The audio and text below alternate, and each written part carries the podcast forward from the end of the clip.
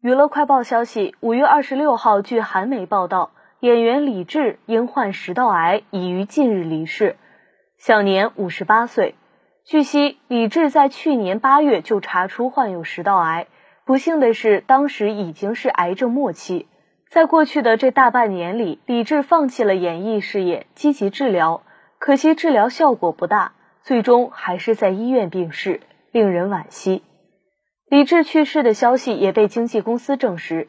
经纪公司发声明表示：“谨祝逝者安息。